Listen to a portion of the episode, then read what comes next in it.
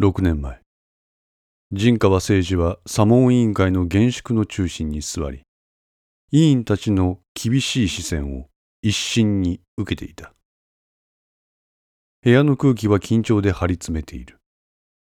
オフラーナの制服を身にまとった委員たちの表情は陣川の忠誠心を疑うかのように冷ややかだった。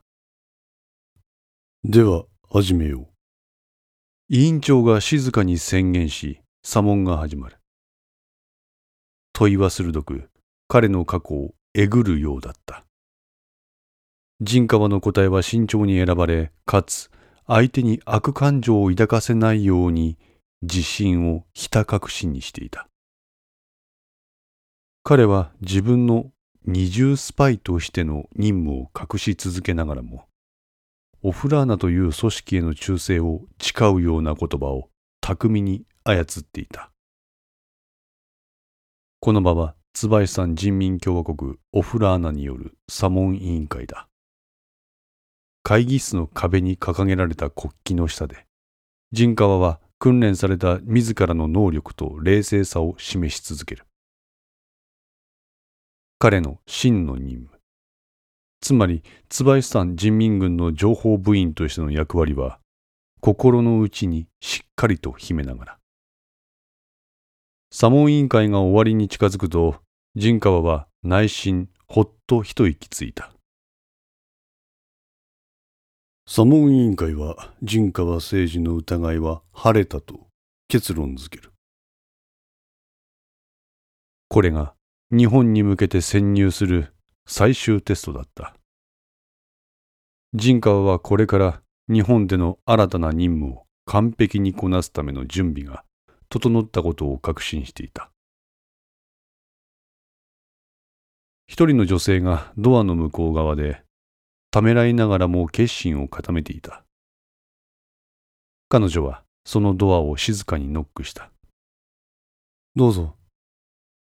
陣川の声が部屋の中から聞こえる。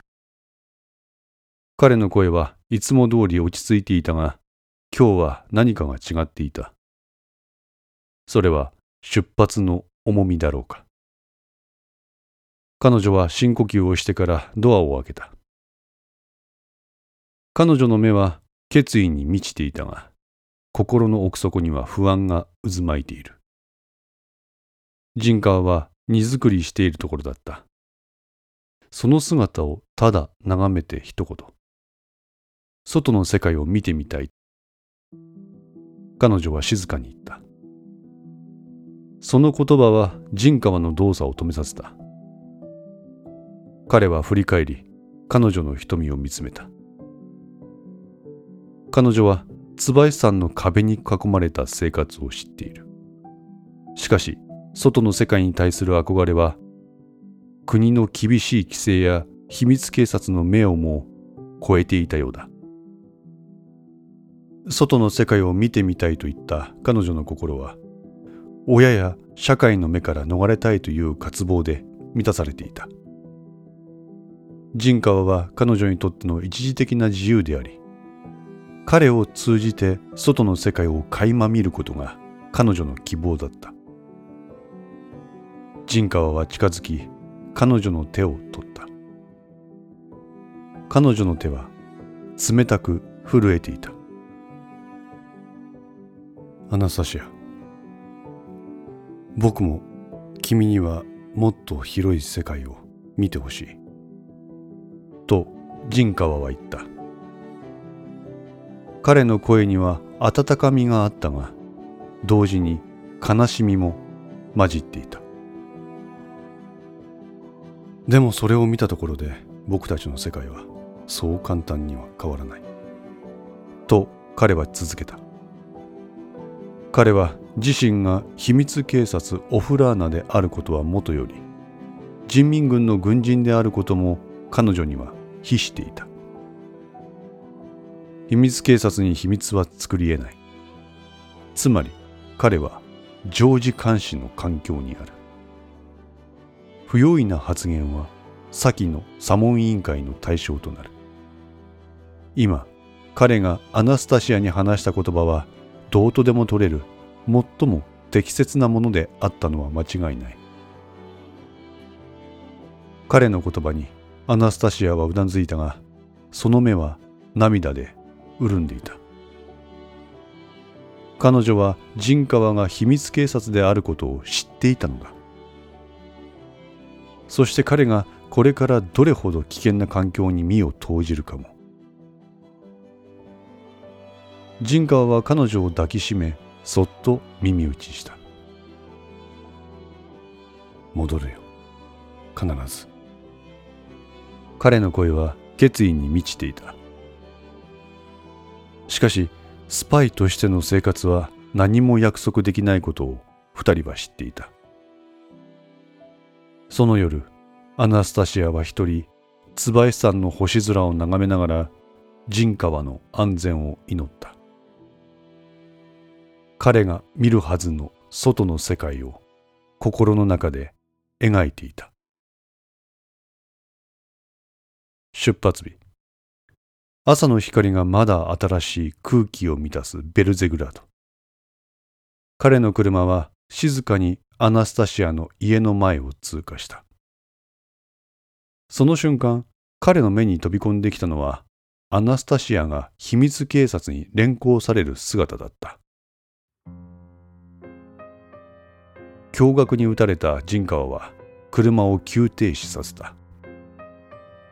近くにいた人に何が起こっているのかを尋ねると反動的発言があったからという返答が返ってきた。ふと彼の頭にアナスタシアの両親の姿がよぎった。アナスタシアの両親は彼女が成長するにつれてますます心配の種を抱えるようになっていた。特に父親は伝統的な価値観と椿さんの厳格な社会規範に深く根ざしており娘の自由奔放な性格に常に眉を潜めていた。彼にとってアナスタシアは家族の名誉と伝統を守るべき存在であり陣川のような外国人との接触は家族の評判を損ねるものとみなされていた。彼の問題行動はしばしばで娘と陣川の行動を逐一監視することもあった。一方で母親はより保護的でありながらも娘の幸福を心から願っていた。しかし母親もまた社会的な圧力と良い家族であることの期待に縛られていた。彼女はアナスタシアが陣川との関係で苦しみや危険にさらされることを深く恐れており時にはその恐れがアナスタシアに対する過干渉となって現れていた。アナスタシアの父親はあの日のあのセリフを耳にしていたようだ。娘への過干渉ゆえのストーカー行動から来るものであろう。あの言葉には外の世界への憧れと椿さん社会の枠を超えたいという強い願望が込められていた。これを反動的発言と捉えた父親は家族の名誉を守るためそして娘を誤った道から引き戻すために秘密警察に通報する決断を下した。アナスタシアの両親は彼女を愛してはいたがその愛は椿さんの伝統と社会規範によって歪められていた。彼らは自分たちが正しいと信じる選択をしたがその結果が娘の運命をどのように変えるかはその時点では想像もしていなかったのである。しまった。出発にはまだ余裕がある。彼は戸惑いながらも車から飛び出しアナスタシアの方へと駆け寄る。彼女に声をかけようとしたその瞬間自分が秘密警察の一員である現実が脳裏をよぎった。この場で彼女を弁護すれば自分への疑念を招くかもしれない。心の内で激しい葛藤に苦しむジンカはその時アナスタシアが彼の存在に気づいたようで彼の方を見た彼女は涙を浮かべながらも、優しい笑顔を見せてうなずいた。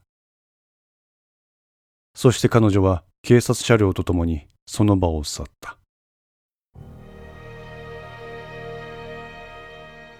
陣川はその場に崩れ落ち同国した。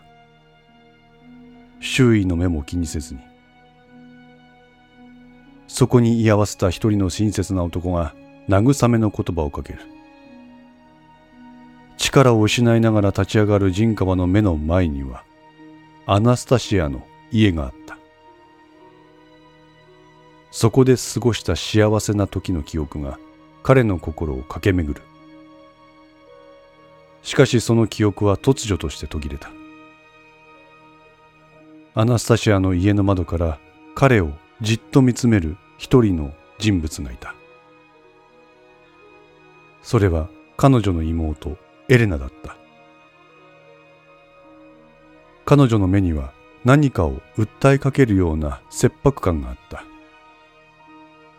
陣川はエレナと視線を交わし無言のメッセージを受け取った。